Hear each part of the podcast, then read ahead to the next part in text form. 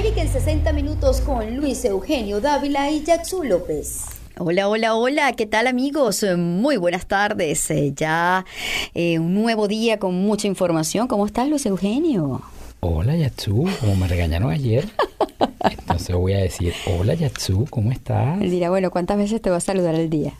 Eh,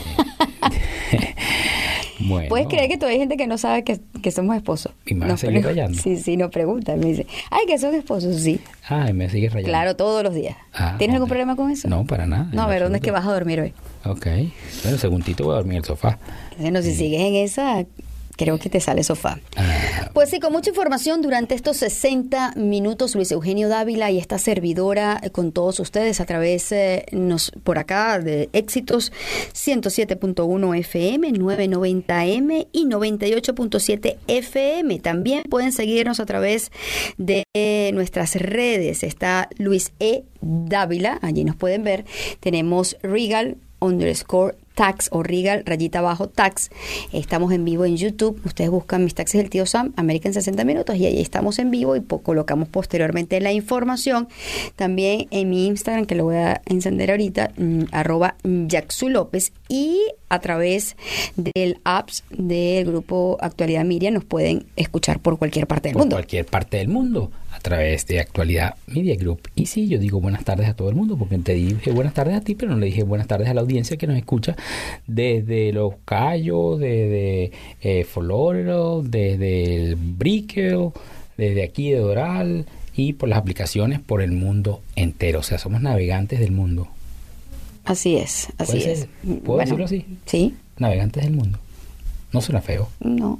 No. Oh, okay. Así es, la globalización nos permite estar en todas partes y entre tanto vamos a dar lo que es el recorrido informativo del día de hoy.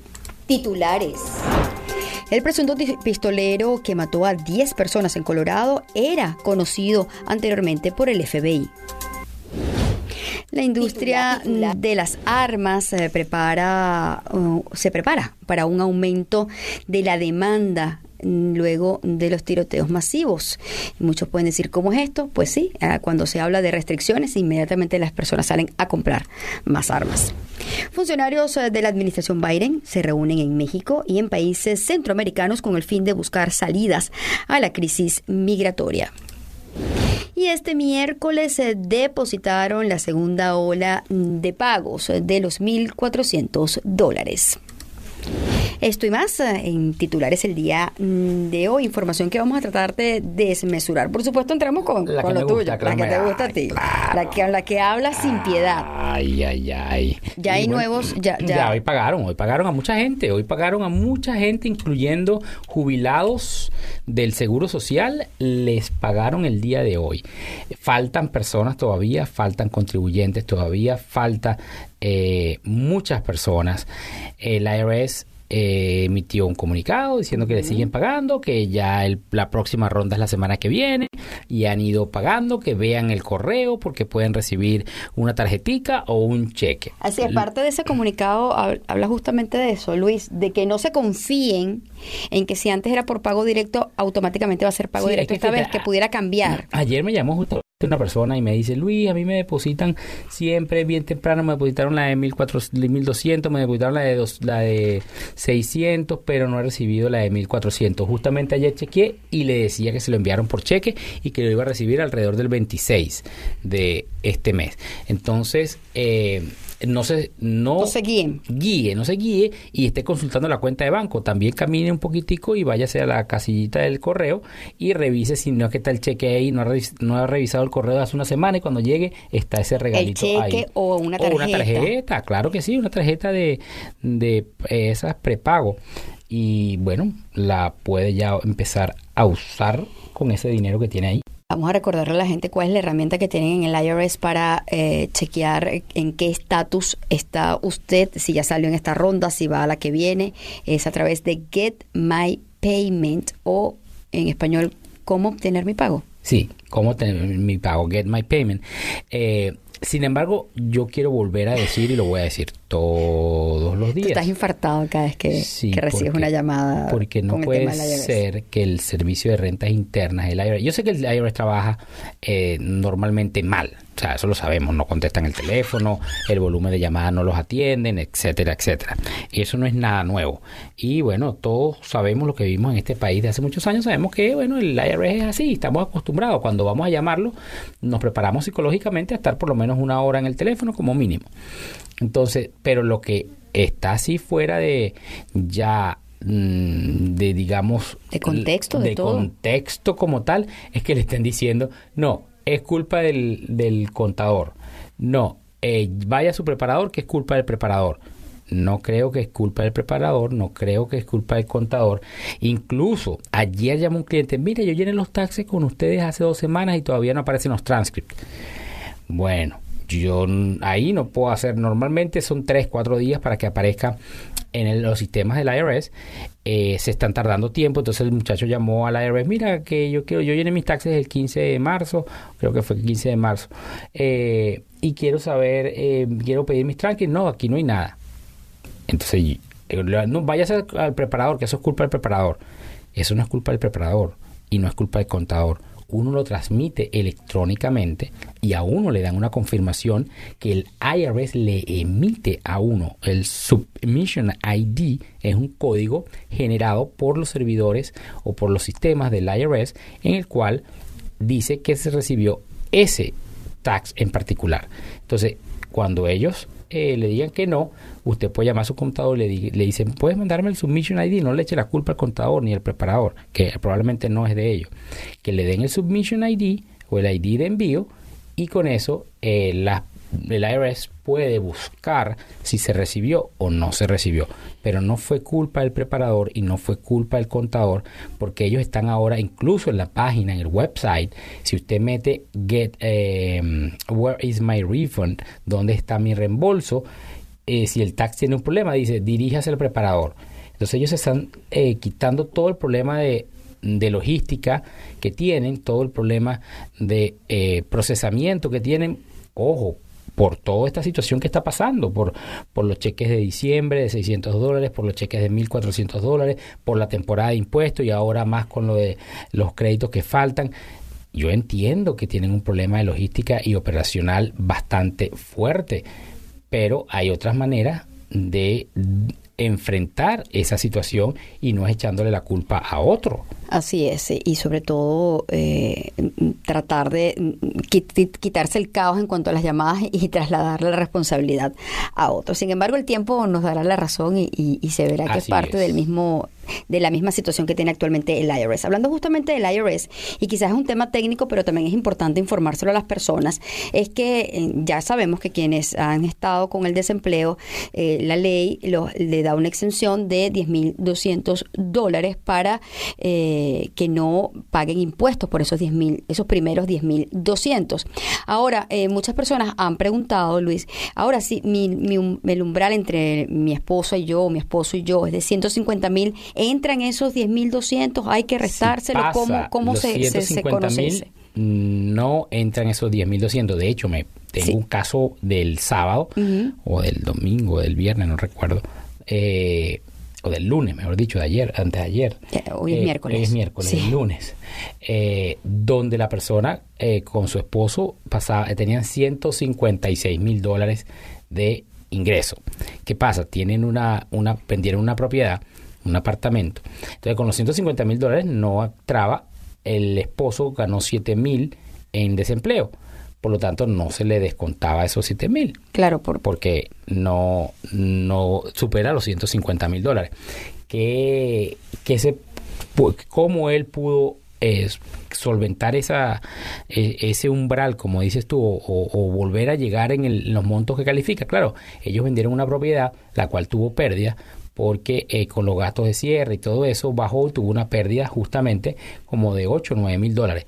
Cuando tenía 156, le baja 8 mil dólares, le baja 148. Entran los 10.200. Entran, pero él no eran 10.200 porque él nada más había ganado 7 mil. Entonces le bajó a 142 Y entonces el, el, el, esposo me dice, no, pero está malo porque me bajó a 142. ¿Cómo, cómo si tuvo una pérdida nada más de 8 mil y tenía 156 me bajó a 142? Esas matemáticas no me dan, claro, porque le toman los 7 mil. Claro, entonces le digo, no, mira, ¿qué pasa? Al restarle los 8 mil de la pérdida, se te va a 149 y los 149 le restamos los 7 mil y se te va a 142, pero eso lo hace el sistema automático. Automáticamente. Ahora, pero si una familia dice, bueno, yo gané 150 mil y, y más los 10 mil me voy eh, por encima. No, eso se los tiene que, no se los tiene que sumar, ¿verdad? Se los puede, se los restan. No, se los resta cuando, cuando están en ese tope. Cuando están menos, cuando te tiene 149.999. Más los 10.000 se me paso, no, ahí se los resta. Ahí se los resta, exacto, pues ya está incluido. Para que la gente lo tenga allí claro, que a ver si, si califican ya está incluido, claro, y hay otras maneras. Y como tú me decías antes de, comenzar, que había una persona ahí que decía que, un contador o un, CPA, que decía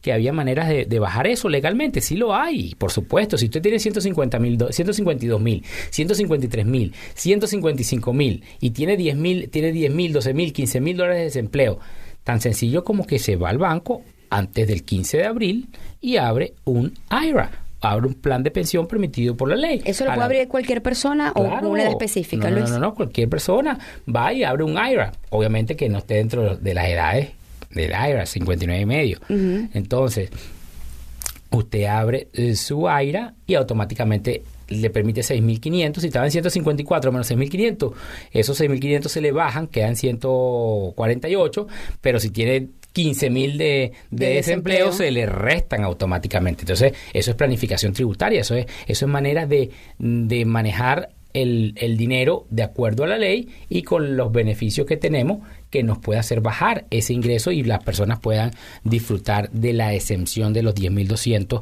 que tiene eh, como, como el, el desempleo, los 10.200 que se restan automáticamente para las personas que ganan menos de 150.000 dólares. Así que es importante tener esos conocimientos porque cuando usted vaya a su preparador o a su contador, no es lo mismo ir con información, y decir, mire, yo escuché esto, me pasa esto, a ir en la nada y si su contador o su preparador no, no tiene estos manejos fiscales, pues simplemente le hace algo flat, algo eh, plano y lamentablemente pues quizás no puede tener esos otros beneficios o restar o descontar esto a nivel fiscal. Y personas, eh, eh, las personas que no reciban los 1.400, mira, hay muchos casos, por ejemplo, una persona que el año, este año ganó, este año 2020 ganó, creo que lo vamos a tener que dejar para, para el siguiente eh, bloque, pero... Trata de sintetizar. Ganó. ¿Qué, qué, ¿Qué pasa con una persona que gana 150 mil dólares, la ganó en el 2020 y no califica, pero este año se quedó sin empleo? Entonces el año que viene, cuando llene el 2021 en el 2022, le van a tocar las ayudas de este año. O sea, que no, no las pierden automáticamente. o sea, hay, maneras de, de, tenerlo, sí es. Tiene que ir con gente que conozca, que sepa y que usted, por supuesto, esté informado de todo lo que está ocurriendo actualmente. Vamos a hacer eh, pausa. ¿O seguimos? No, vamos a hacer pausa y al regreso hablamos del tema migratorio, de esta crisis que se está avecinando acá en los Estados Unidos. Bueno, ¿será que nos vamos y entonces venimos en unos minutos con más de América en 60 minutos?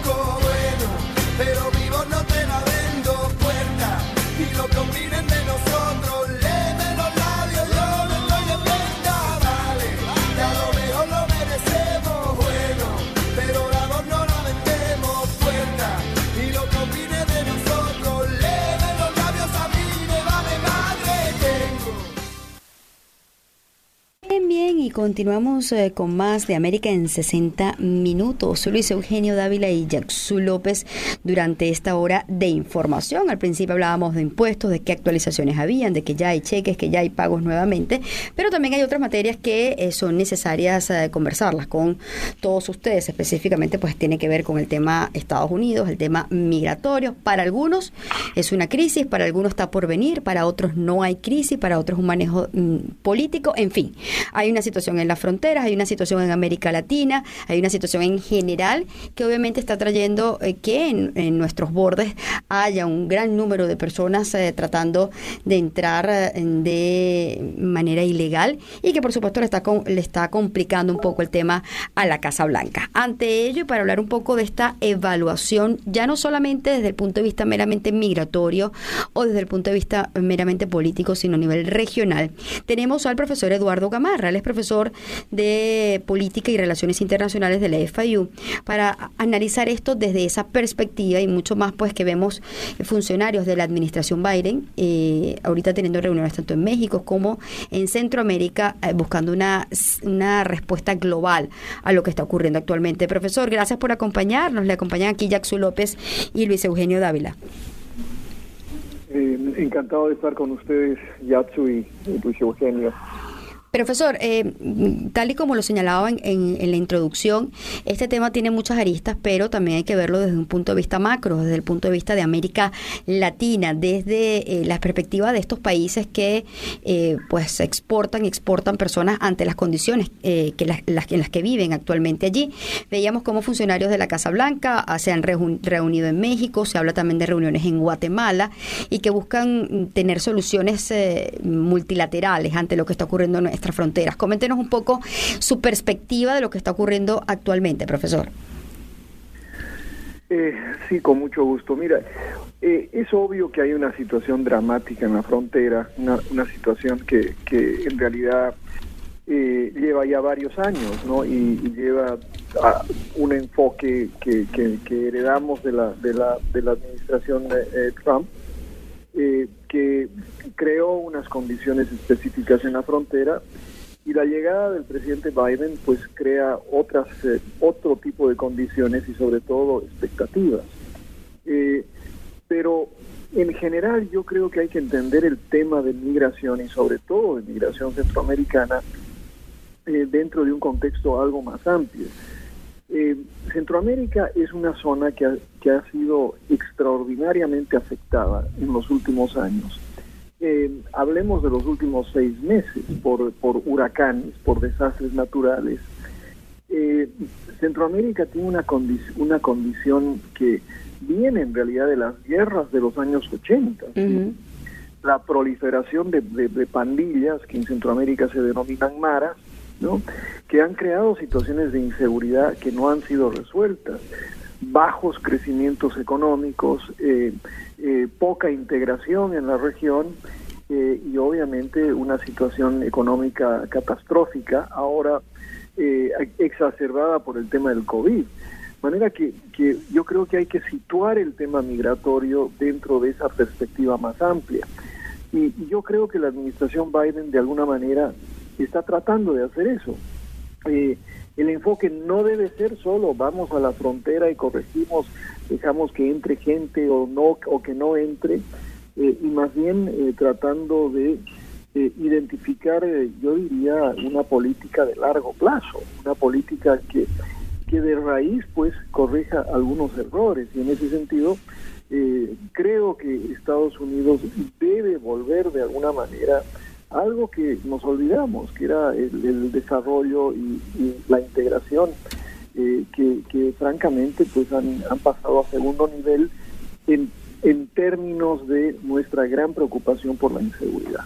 O sea que el tema, desde su punto de vista, eh, esto que están haciendo los funcionarios norteamericanos, visitando los diferentes países, eh, buscando alternativas, eh, muchos hablan de, pues, de dar, otorgarles ayudas económicas a estos países para que se busque algún tipo de solución interna y, y los ciudadanos de este país no tengan que huir exponiéndose a todos estos a todos estos peligros que obviamente se exponen y llegar a a una frontera que mm, obviamente posiblemente no vayan a poder ingresar. Ahora, la respuesta está en darle dinero a estos países, profesor. Eh, realmente esas políticas han funcionado porque si bien es cierto, se puede hablar de una, eh, una crisis importante en este momento, no es menos cierto que esto viene desde hace muchísimo tiempo, no con el presidente Trump, no con el presidente Obama. E, este flujo migratorio tiene años. Exacto. Es más, mire, nosotros en FIU hicimos un estudio grande, con eh, inclusive con el, con el actual director del Centro Latinoamericano, que, yo, yo lo dirigía en ese momento, y el director ahora es Luis Guillermo Solís, el expresidente de Costa Rica. Hicimos un proyecto financiado por, por USAID que se llamaba Centroamérica 2020. Y esto lo hicimos en el 98, imagínense, con una visión de qué es lo que podíamos esperar de Centroamérica en el año 2020. Y, los, y ese estudio de alguna manera decía que si no había una integración en la región, si no había un desarrollo eh, sostenido, si no había una, una inversión en, en, infraestructura, eh, lo que íbamos a tener una, era una enorme crisis precisamente en este año. Eh, ¿Y qué es lo que no hemos hecho en los últimos 20 años? Nos hemos preocupado mucho del narcotráfico, nos hemos preocupado mucho de la de, la, de esto desde la, desde la óptica más de seguridad y no desde la óptica del desarrollo y la integración. Pues hoy tenemos una Centroamérica que es menos integrada, una, una Centroamérica que exporta menos de lo que debería, una Centroamérica que lo que lo único que puede exportar en el contexto de la crisis es población, porque son países que no solo que no han, no han logrado desarrollar lo que deberían desarrollar, que son empleos, economías no sostenibles para esas poblaciones, pero que han, han crecido de manera absolutamente desigual. Y hoy, por eso, yo creo que la pregunta suya, ya es muy importante. No es cosa de lanzar dinero, y, simple, y sobre todo no es cosa de darle dinero a unos gobiernos que han demostrado ser extraordinariamente eh, ineficientes. Así es, y hasta corruptos. Y, corruptos en el manejo de ese dinero. Entonces, creo que hay, hay necesidad urgente de... Eh, primero, yo, yo le sugeriría volver a ese estudio eh, y segundo, le sugeriría repensar cómo se, se hace asistencia hacia esa región. El, este, la administración Biden está hablando de un paquete económico de 4 mil millones de dólares. Eh, eso es algo eh, muy importante, por supuesto, pero hay que, hay que saber cómo y dónde se va a invertir ese dinero. Ahí es el punto, profesor. Eh, el punto es cómo lo invierten, porque el, la situación que invierten en seguridad, en, en, programas para evitar el tráfico de droga, eh, lo, de las maras en el, en, El Salvador, etcétera.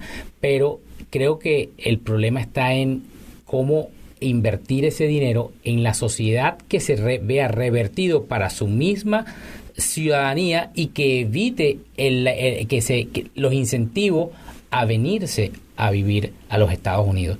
ese es el gran problema porque si es, siempre Estados Unidos ayuda para evitar eh, tráfico de drogas, para evitar la inseguridad en esos países. Pero cuando se trata de invertir en, la sociedad del país del cual estamos hablando, yo creo que falta contraloría, debido a que ese dinero no llega a, a, lo que debería llegar y se reparte en un grupo como mucho, como sabemos en muchos países latinoamericanos. Eh, yo, yo eh, no estoy eh, eh, en desacuerdo con usted. No creo que creo que ha habido poca contraloría en el manejo de fondos de desarrollo de la, de la comunidad internacional. Eso eso es probablemente más cierto que, que y, por supuesto es, es, un, es un problema muy serio en toda la región. Ahora, Pero más allá de eso, sí, sí. Perdón, ya continúa. No, no, siga usted, siga usted lo que lo que iba a decir es que más allá de eso no está eh, el, el, problema serio que la, la política de Estados Unidos hacia Centroamérica no ha tenido unos altibajos muy muy severos no eh, muy severos en el sentido de que eh, como como decía Luis hemos estado más preocupados en la contención ¿no? Que en verdaderamente promover, por ejemplo, eh, eh, la, la, gran promesa de los años 80 y 90 hacia América Latina era la integración. Eh, comenzamos con la Cumbre de las Américas, precisamente acá en Miami el año 94, con la idea de tener inclusive un área de comercio libre para toda la región. Eh, todas esas promesas han desaparecido.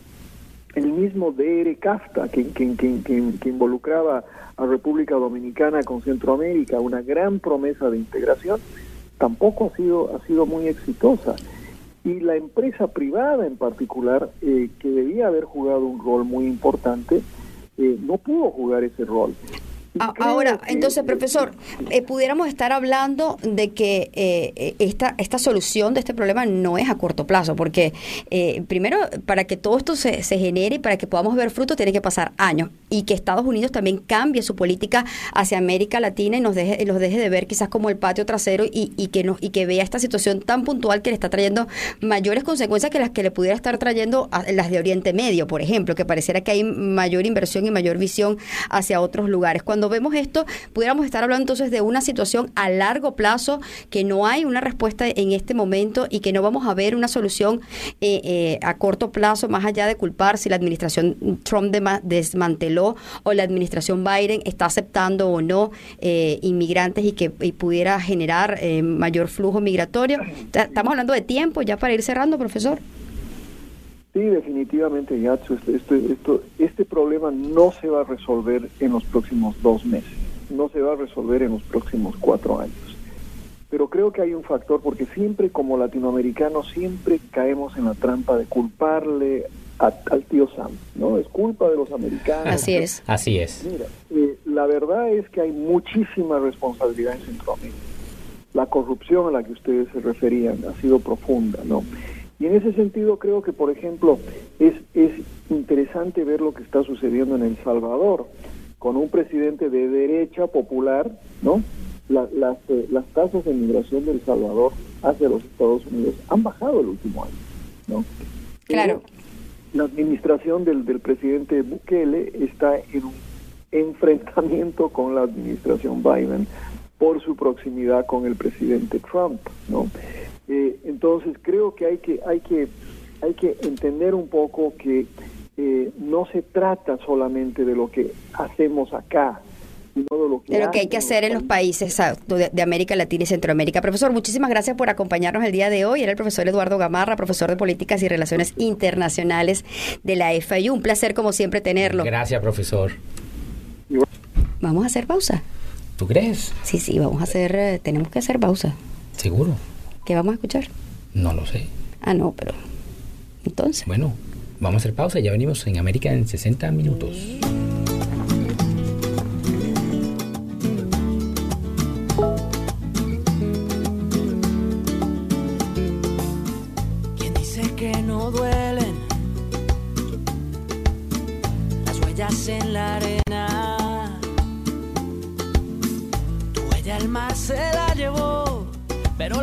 Sigue ahí, pero esa luna es mi condena.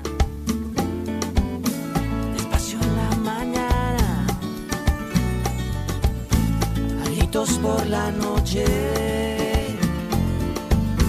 Las voces vivas del recuerdo se disfrazan de intuición y en una voz tu voz se esconde. Y en una voz tu voz se esconde.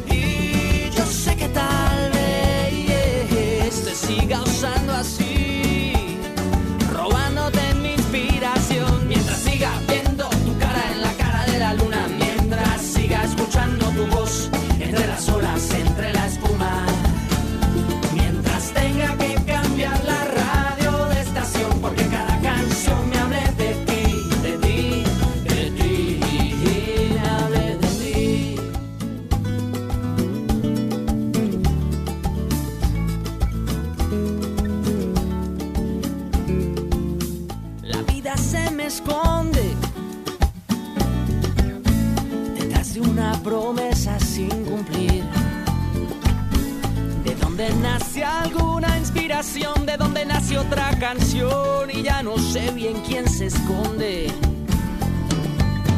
Yo ya no sé lo que se esconde.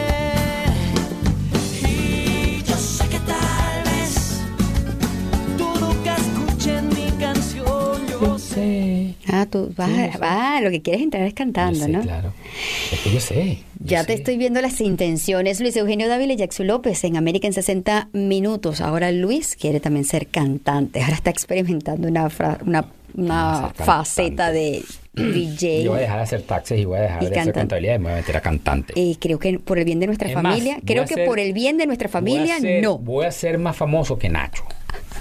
Yo creo que por el bien de nuestra familia, quédate haciendo taxes, porque no creo que vayamos a vivir del sueldo o de lo que de las regalías que puedas tener cantando. No es por nada, pues, pero me parece así, que es así. Entrando en Mira materia. que- lo que dice Tito, Nacho con chis. Ah, bueno, ya te están, ya ¿viste, te están, ya está. te están mercadeando. propaganda. Vamos a hacer el plan de mercadeo para empezar a cantar. Eh, sigamos Y con los. yo sé que tal Mm, vez, No, no, no, no, no, no, quédate haciendo taxes, quédate eh, haciendo análisis, pero no creo que la cantada Y sea lo hablando de análisis, fíjate, lo que decía el profesor es muy importante. Y, y el problema, yo entiendo que la seguridad interna es algo que debe cuidarse. Yo entiendo que la droga es un problema mundial, pero también hay que darse cuenta que solamente poniendo el dinero para evitar el contrabando de droga, para evitar eh, que estas personas no entren al país, incentivan a otras personas en esos mismos países a que se vengan acá a Estados Unidos porque sus países se deterioran más y se vienen para acá. Y como en todos los países, tanto aquí como en todos, existen personas buenas y otras que son menos buenas. Entonces, las personas que son menos buenas quizás se vienen para este país, entonces empiezan a cometer fechorías y tenemos problemas aquí adentro que estas personas entran de manera legal, entran de manera correcta y se quedan. Yo creo que debería de existir un plan eh, que, así como digo el profesor, integral, la integración, y yo no creo que ese cliché de- del, patio trasero de Estados Unidos, no. Yo lo que veo es el cliché, o no cliché, yo lo que veo que el problema es solamente enfocado en droga, inmigración, droga, inmigración. Y hay que ir más allá, porque no se incentivan programas de educación, eh, programas para hacer posgrado. Vamos a. Bueno, pero esto es- yo no creo que sea un cliché eso de que eh, se ve América como el patio trasero por el simple hecho de que no se incentiva todo esto que tú estás diciendo. Vamos a contener, que no pase esto, pero no buscar Claro. mejoras dentro de esos países, tal como tú lo dices, a nivel de educación, a nivel de mejorar la vida de los ciudadanos. Pero, cuando yo digo educación no es que, ay, vamos a mejorar la escuela primaria. No, es porque esos son programas que deben existir. Vamos a estar, yo, yo estoy de acuerdo. Vamos a mejorar la escuela de bachillerato de tres escuelas. Vino el senador y, donó para que la escuela de bachillerato eh, funcione. No, no, no, yo no estoy hablando de ese tipo de educación. Yo estoy hablando de educación donde se agarre seriamente entre los gobiernos y entonces el gobierno del país A en Latinoamérica le diga a Estados Unidos, mira, vamos a abrir la universidad tal, ok, bueno, vamos a hacer nosotros lo posible con que la Universidad de Miami abra una sucursal este, aquí porque va a tener unos incentivos dentro de Estados Unidos, vamos a dar unas becas para que los, los profesores vayan allá y den unas clases, un, un- un programa de un año. Seminario, Un, un seminario, un posgrado de un año, para que haya una clase de impuestos de los Estados Unidos. ¿Cuántas personas en Centroamérica necesitan de los impuestos de Estados Unidos porque tienen empresas aquí? Bueno, vamos a graduar a personas allá que conozcan los impuestos de Estados Unidos, por ejemplo. Entonces son programas que van a estar allá y que van a incentivar a que las personas se queden, porque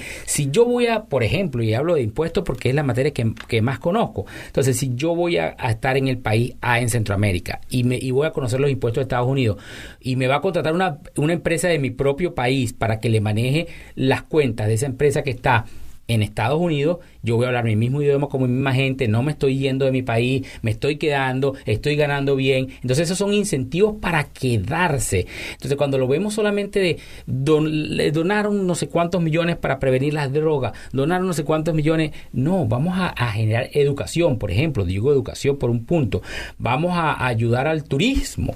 Vamos a ayudar a ese país a que tenga turismo.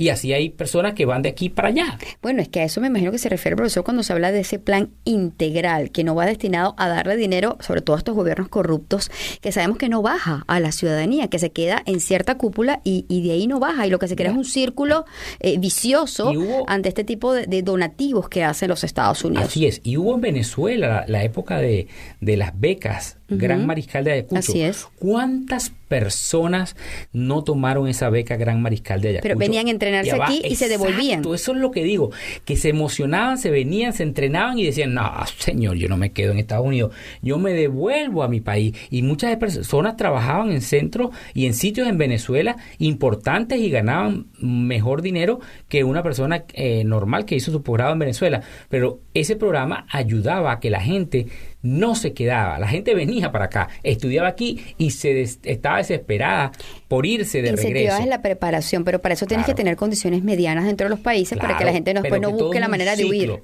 Vuelvo al ejemplo de, y me gusta mucho ese ejemplo, eso lo, aprendí yo en la universidad y me, gustó mucho cuando hice el posgrado. El ejemplo de la maquinita de jugo. ¿Qué pasa si la maquinita de jugo se le daña una pestañita? Entonces el jugo no sale bien, se tranca o, el jugo no pica, o no pica la, naranja, etcétera. Entonces, si todo no es en un engranaje donde todos ponen su granito de arena, donde todos ponen lo que debe ser para que esto funcione, no va a pasar absolutamente nada. Como hay un, una, no recuerdo bien cómo es que dice el, eh, ese dicho de que si tú haces mil cosas, tú haces una cosa mil veces de la misma forma, siempre vas a encontrar el mismo resultado. Entonces, eso es lo que están haciendo y lo que se convirtió eh, en las ayudas a Centroamérica y a Latinoamérica. Vamos a dar este año ahí en el presupuesto eh, mil millones de dólares para dar para la seguridad nacional, incentivos a estos países para que no haya tráfico de drogas. Entonces, siempre es lo mismo. No, hay que crear planes diferentes, planes de integración, contratar personas eh, preparadas, eh, maestros, ingenieros, la tecnología, cómo ayudamos a esos países a que estén dentro, tengan tecnología de punta también, a, ayudarlos. No, que se lo vamos a dar a la organización tal. Yo creo que cuando hablamos de organización tal, yo creo que tiene que estar eh, funcionarios gubernamentales de Estados Unidos más metidos en eso, eh, en, a nivel de embajadas, a nivel de consulado, que simplemente agarrar a la organización sin fines de lucro tal, le dieron tal cosa. Que tenga el tema de la Contraloría. tiene que existir Contraloría, ah, porque sin Contraloría, bueno, el dinero no tiene amigos, las tentaciones son buenas,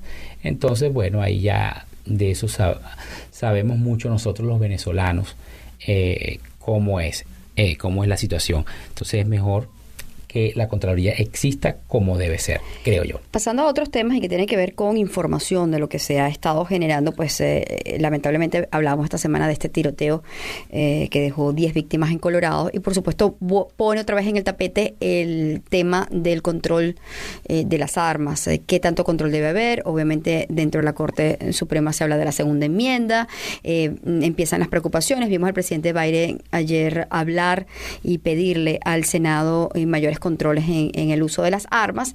Y esto a nivel económico también repercute, porque aunque usted no lo crea, la industria de las armas se prepara para un aumento de demanda ante este tipo de situaciones. Ya la historia es cíclica. Cada vez que hay, eh, esto es insólito, pero es así.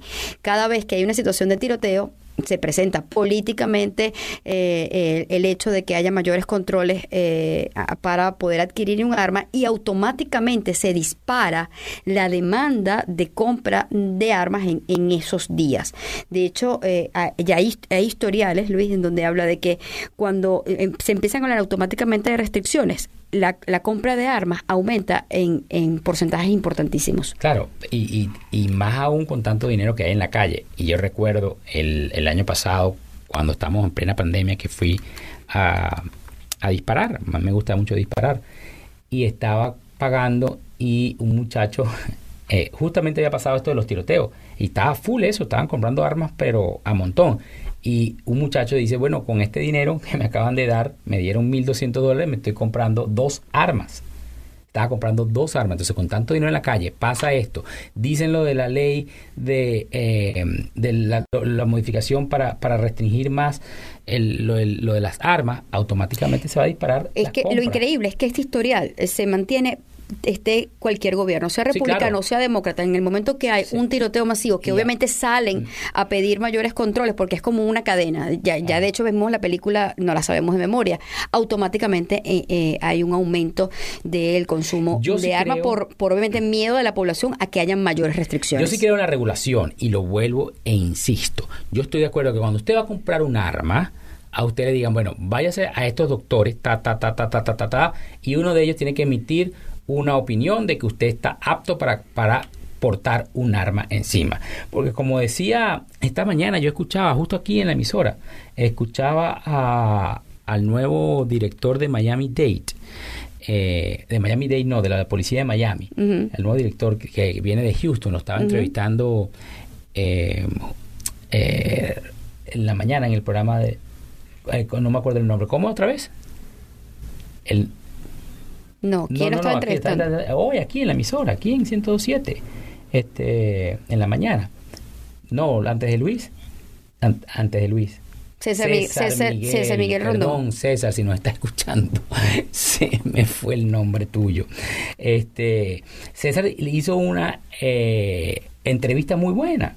Y, y él decía, tenemos que evitar que la gente vaya a los eh, gun shows, ¿verdad? A, lo- a lo- a lo- a los- las ferias de, de armas y llegue y sin ningún tipo de, de chequeo de nada salen con ametralladoras, salen con rifles de asalto, salen con pistolas, porque eso es lo que hacen los gun shows, eso es lo que hacen lo- las ferias de armas. Entonces él decía que, que porque le preguntaban que cómo veía lo del lo de la masacre este y él decía que lo hay que evitar y el Congreso tiene que crear algo para evitar no comprar el arma, regular, o sea, como en todo, yo, yo en Venezuela, cuando tenía armas en Venezuela, yo iba a, sacar mi porte de arma y me pedían el certificado médico del psicólogo. Y el psicólogo me acuerdo que le ponías que se dibujaba, que se hace cosas y, y uno agarraba y pintaba una casa, pintaba una mesa y decían que si esto era esto, pero tenía que tener el, el certificado para poder comprar, para poder tener el porte Sí, de arma. uno saca un porte de arma y no te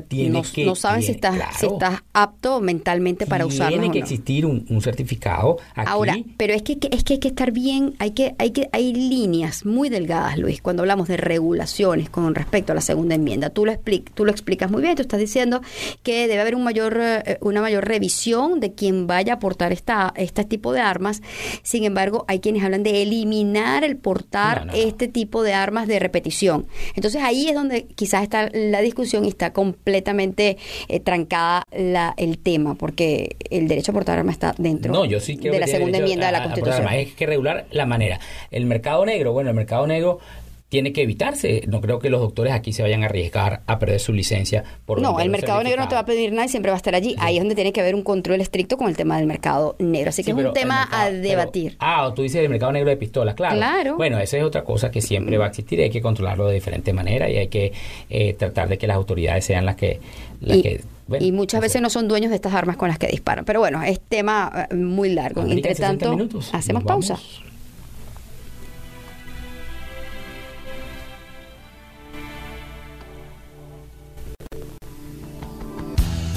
Volví a pensar en ti. Hace siglos que no te llamo ni tú a mí. Suele suceder. A nadie más dije amor,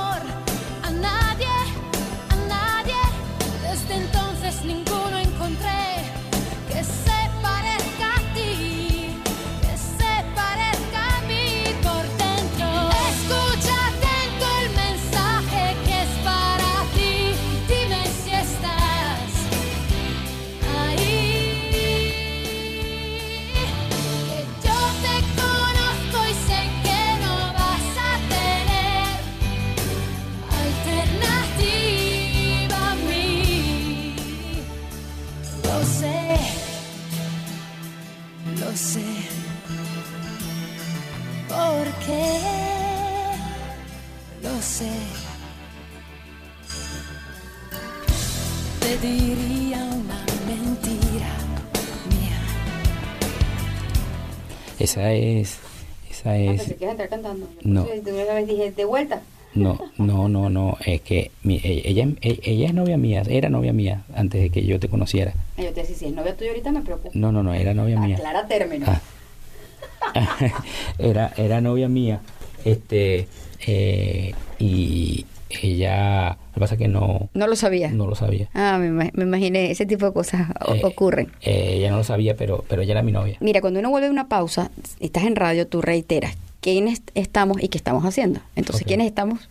Eh, Luis era Ajá. y Yatsu. Ajá, en En American 60 minutos. Bien, Ah, aquí vamos aprendiendo aprendiendo. Sí, sí, sí, Ahí ahorita estamos ahí, vamos ahí, vamos ahí. Ya me voy a graduar. Bueno, voy, a tampoco- buscar, voy, a, voy, a, voy, a, voy a buscar un título en el mercado negro. Tampoco así, pero Bueno, si hay no. pistolas en el mercado negro, a lo mejor Es que debe hay haber, terror. debe haber títulos de periodistas en el mercado Mira, negro. antes de, de cerrar el programa, hay, hay tema también político que queremos con- conversar con ustedes. Eh, se ha armado pues una, una serie de señalamientos en contra de la representante Marjorie Taylor Greene porque hay videos donde demuestran que eh, un aliado de ella, al parecer, pues estaba dentro de el Capitolio en estos disturbios de del 6 de- Bueno, es que- de enero. es que- es que yo y creo se ha generado así- una serie de situaciones en contra de la, de la asistentes de Trump estaban ahí. O no, yo no creo- sé, yo no puedo no, opinar yo- eso. bueno, yo lo opino de lo sí. que no he visto y no sé. No, pero yo- ya te está saliendo el corazón aquí ya. Yo creo que político. hasta- yo creo que hasta, hasta asistentes de Trump estaban ahí metidos. no, no, yo no. Eso es muy sí irresponsable decir eso. No, pero yo sí Pero creo, tienes pruebas. creo. Pero hablemos de lo que hay. Hay videos. Bueno, hay videos donde está. Dejamos un tema, hablando de eso, dejamos un tema ayer que no lo terminamos porque se nos fue el tiempo. Y es de Powell, de, de la abogada de que metió no sé cuántas demandas y no sé cuántos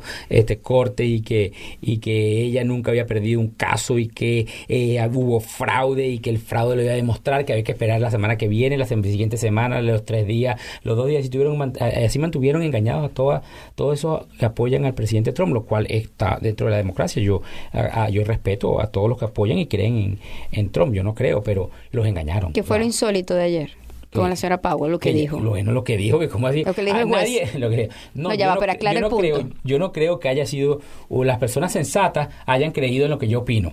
O sea, ven acá. Y hay que, eh, bueno, le cerraron la cuenta de Twitter, pero yo creo que se lo cerraron es para, para tenerlo por prueba. Ojalá que saquen eso como prueba. ¿Cómo es que, cómo es que ella dice que las personas sensatas, o sea, que ella está diciendo que yo soy sensato?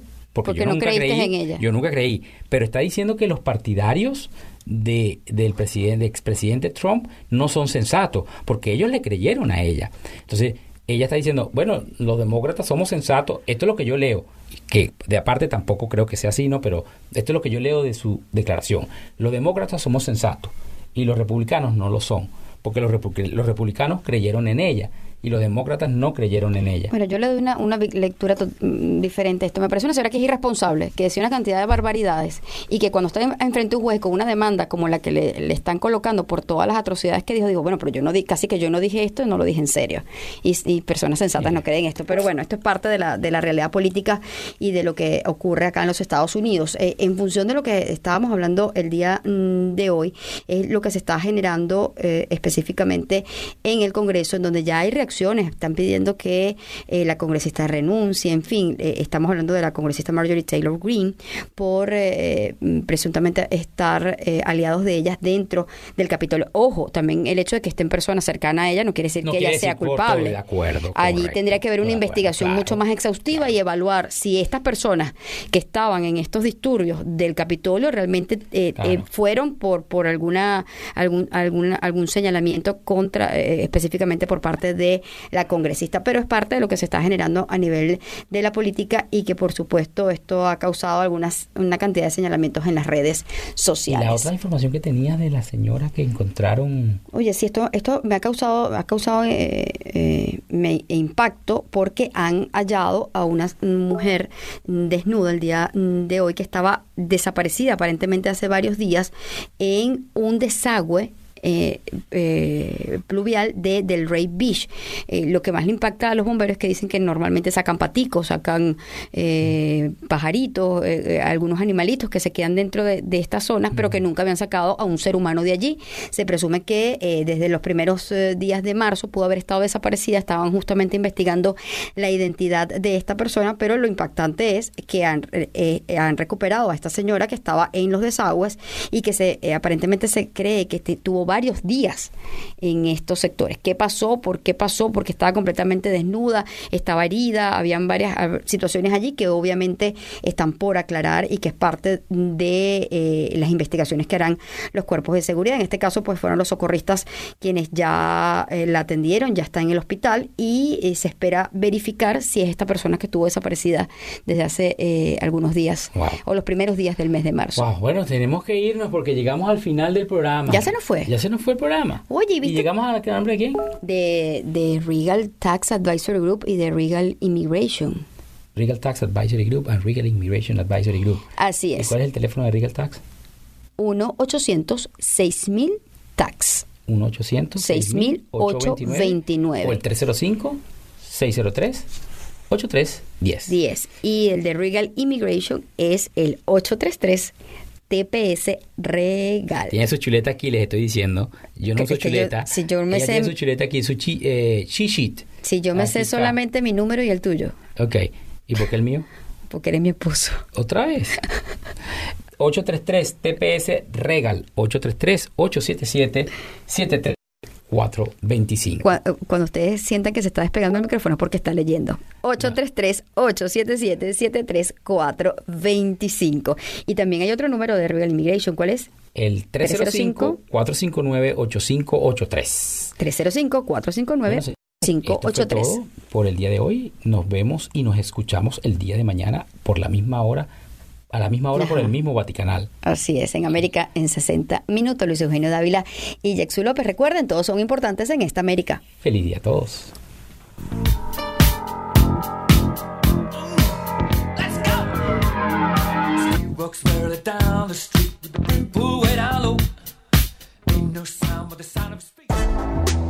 El anterior fue un show especial de producción independiente.